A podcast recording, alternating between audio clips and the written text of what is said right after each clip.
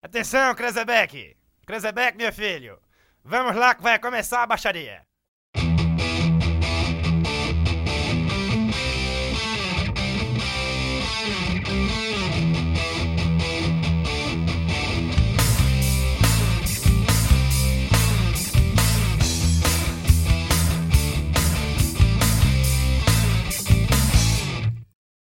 Pelo amor de Deus, eu não posso ficar aqui! Gritou o ataque. Eu tenho claustrofobia! Eu vou morrer! Socorro! Calma, ataque, estamos todos no mesmo barco. Calma, cara! Veloz tentava demonstrar controle emocional. Calma! Calma! Calma uma porra! Eu tô preso com mais três cachorros nessa casinha trancafiado e ainda sentindo o cheiro dessa. Porque essa cadela não nos avisou que iria entrar no cio? Maldição! Ataque era só praguejo. Parecia não acreditar que teria que esperar dentro da casa de Rex, enquanto Princesa e Salomão resolveriam o problema. Eu ainda não entendi essa coisa do Salomão não ser atingido disse Sapo. É que ele é circuncidado, disse Ataque. Circun. o quê? perguntou o Sapo. É o pacto dos hebreus, judeus, sei lá. Eles cortam pênis assim que nascem. Respondeu Ataque. Eita, oxi! exclamou Rex, estremecendo. Não, Ataque. Salomão enfim falou: Eu sou apenas castrado. Meus baixos níveis hormonais evitam que sofra dos impulsos incontroláveis. Mas eu estou vendo sua. seu. É, isso aí pendurado na sua barriga. A castração é apenas dos testículos. Veloz, o que pretende fazer? Salomão falou para mudar o assunto. Ele, por ser castrado, estava do lado de fora da casa de Rex, junto com Princesa e Madonna. Os outros foram trancados enquanto ainda restava um fio de autocontrole. Princesa se afastou da casinha, para só assim Veloz conseguir pensar no que fazer. Bem, eu agora consigo pensar em algo. O Rex aqui não iria nos ajudar. Pelo que percebi, ele é bem aéreo. Veloz disse, olhando para Rex, que não parava de tremer, talvez por conta do efeito do cio de princesa. Então pensei em usar princesa como isca para levá-lo até a casa de João Barrigudo. Lá poderemos ver em que essa mandíbula de duas toneladas pode ser útil. Salomão não achava a ideia executável. Refletiu e falou: São dois problemas. Primeiro, eu tenho que me fingir de morto antes que vocês cheguem lá. E não poderá evitar que no caminho Rex monte em princesa. Veloz adiantou o raciocínio de Salomão. Além disso, Nenhum de vocês poderá evitar que Rex monte. Talvez vocês até disputem com ele. Salomão completou. E pior do que tudo era o fato de que ninguém saberia como fazer Rex atacar João Barrigudo. Isso se chegasse a esse momento. E já eram tantos se que Veloz pensou mais uma vez em desistir. E se chamássemos o profeta para conduzir princesa, impedindo que Rex a monte? Sapo colocou a ideia, enquanto se esgueirava entre Rex e Ataque. E por que o profeta poderia ajudar? Ele também é castrado? Veloz perguntou intrigado, ao que Sapo respondeu: Eu não sei se é, mas já ouvi boatos que ele não monta em cadelas enquanto elas estão sangrando. Só depois que o sangramento para. Dizer que está num livro aí que os donos liam 15 vezes por dia. E como ele consegue resistir? Perguntou o ataque. Todos ficaram em silêncio. Bem, eu sou ateu e não sei dessas coisas. Veloz falou. Salomão, você precisa ir buscar o profeta. A gente não pode ficar solto por aqui, não enquanto princesa está por perto. E ela não pode sair por aí no cio. Eu e ele não nos falamos, disse Salomão, cabisbaixo. Que? Não é possível. Você precisa tentar, Salomão. Eu sei que ele talvez nem. Mais uma vez a aflição chegou a Veloz. Eu vou tentar, disse Salomão.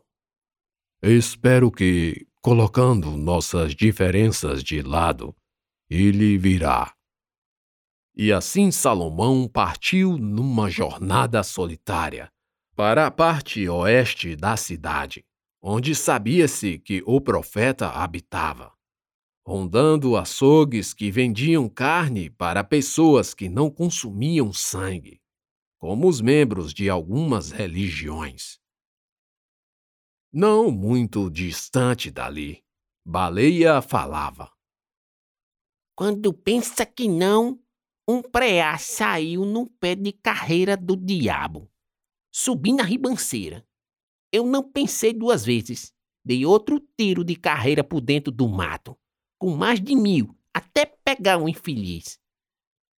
Xoxo seco, mas é assim que precisa fazer para sobreviver no sertão mortífero do Nordeste. Ou são os preá, ou a gente. O que é um preá? Perguntou o prego. Baleia olhou para prego intrigada. Ave Maria, meu filho não sabe nada. Pense num cachorrinho perguntador. Preá é um bicho. Só basta você saber disso. Prego ficou mais intrigado. Os dois, enjaulados num gradeado, que, por sua vez, estava no interior de uma casa escura. Poucas janelas, e as que tinham estavam fechadas. O lugar exalava cheiro de carne podre. A escuridão não impedia que olhos caninos enxergassem a penumbra pelo pouco de luz que entrava pelas frestas. A grade estava encostada no canto da parede, sobre outras duas que estavam vazias. No meio daquele cômodo, uma mesa retangular, sem cadeiras ao redor, e abarrotada de quinquilharias.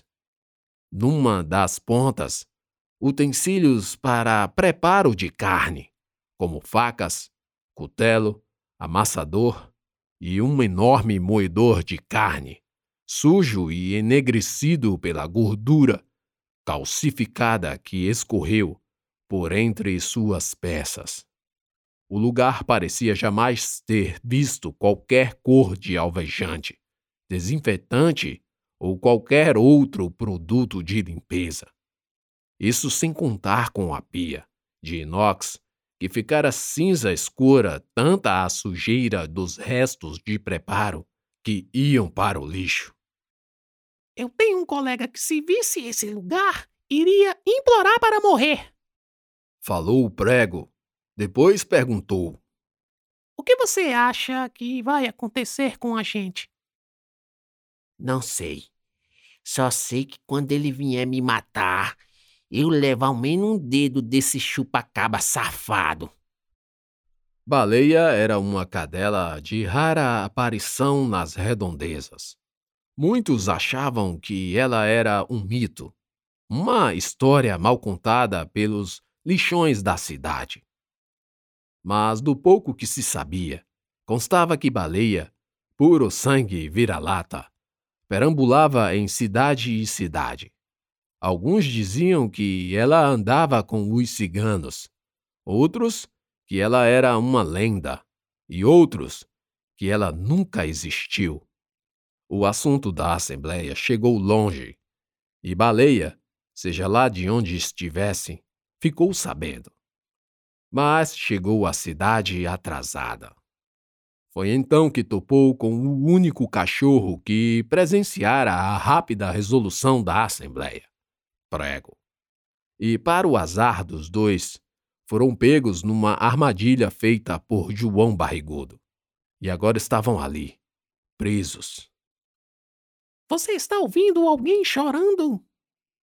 Perguntou o prego. Sim, estou e é daquela porta ali que vem. Deve ser algum humano preso naquele quarto. Disse prego indiferente. Foi quando a porta se abriu e um homem saiu, deixando-a aberta.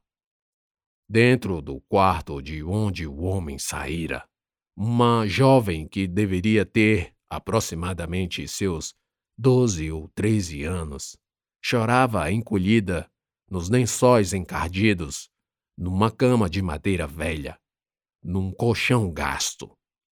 Pestilento! Praguejou Baleia.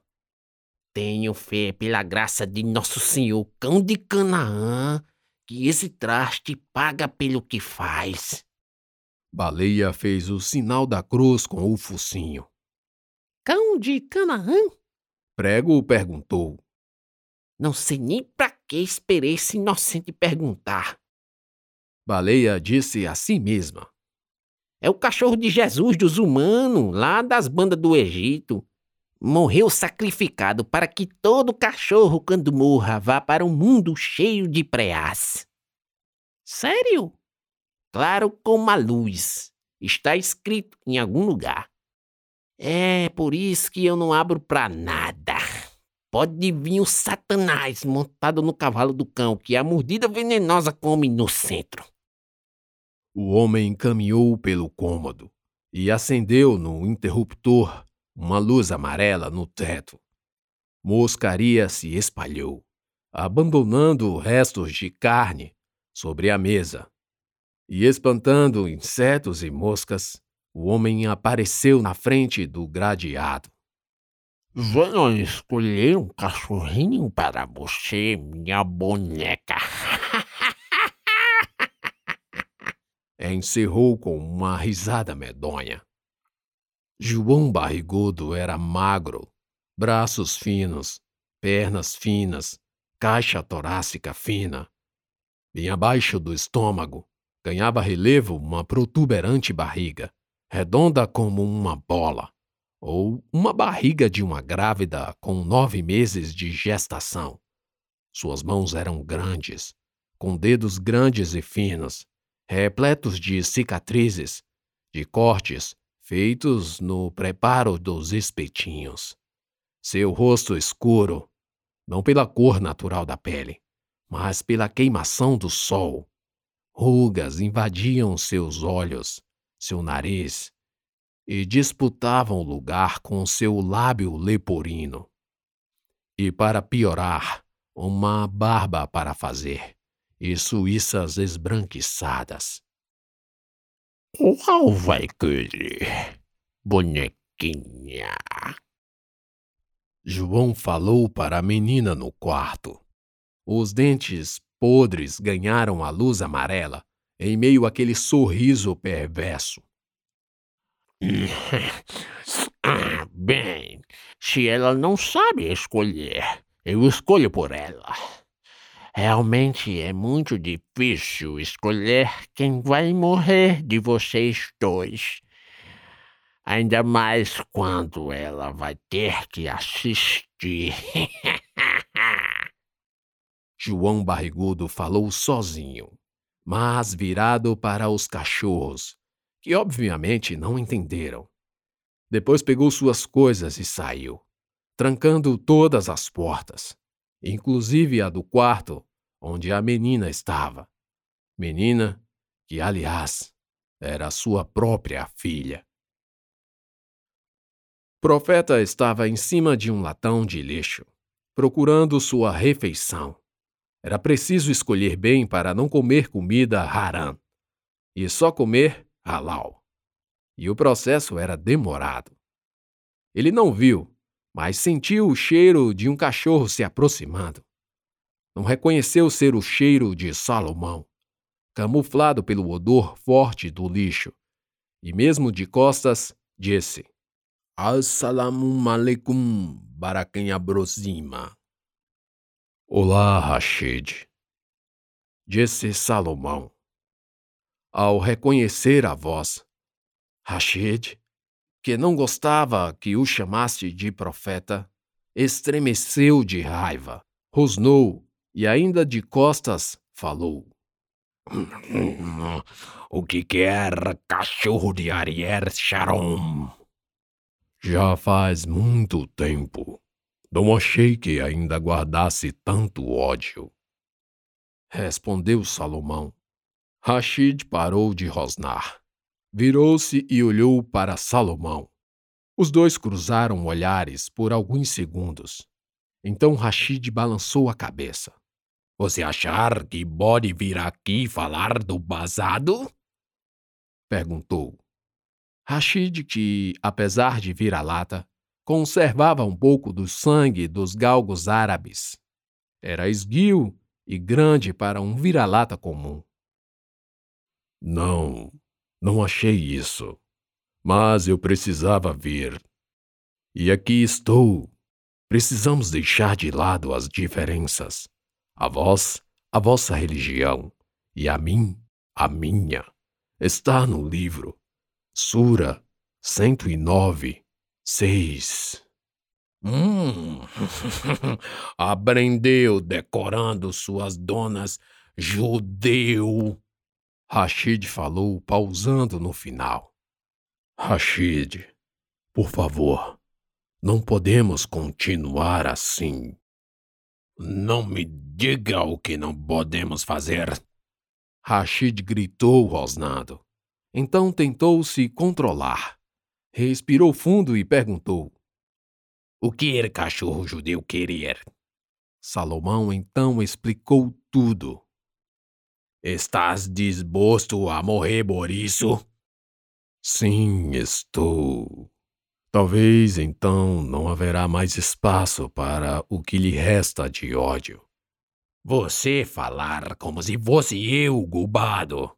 Como se cachorro árabe não pode ser feliz com sua dono enquanto o cachorro judeu não morrer. Você saber muito bem que sentimento de cachorros não se acaba. Basta tempo que passar. Eu sinto muito, disse Salomão. Não sente! gritou Rashid. Um silêncio ocupou o espaço entre os dois. Rashid olhava para Salomão que, cabisbaixo, escondia um remorso inexplicável. Os anos lhe deram a sabedoria e coragem que à época não tinha, e agora se arrependia pelo tempo perdido. Eu fui apenas para não perder o momento de sua morte. E já adianto que Barrigudo não faz carne de cachorro onde você pensa que ele faz. É um lugar afastado, numa casa abandonada. Lá ele brebara tudo. Salomão sabia que sua vida poderia se aproximar do fim. Sabia que não podia levar para o túmulo o ressentimento de não ter feito mais pela sua felicidade. Em nenhum momento discordou de Rashid. Ouviu tudo e aceitou o destino. Rashid então ensinou onde a casa de abate ficava. E se comprometeu a ir para a fazenda, onde os outros esperavam. Os dois se separaram, não sem antes Salomão ouvir. Não morra até eu estar lá.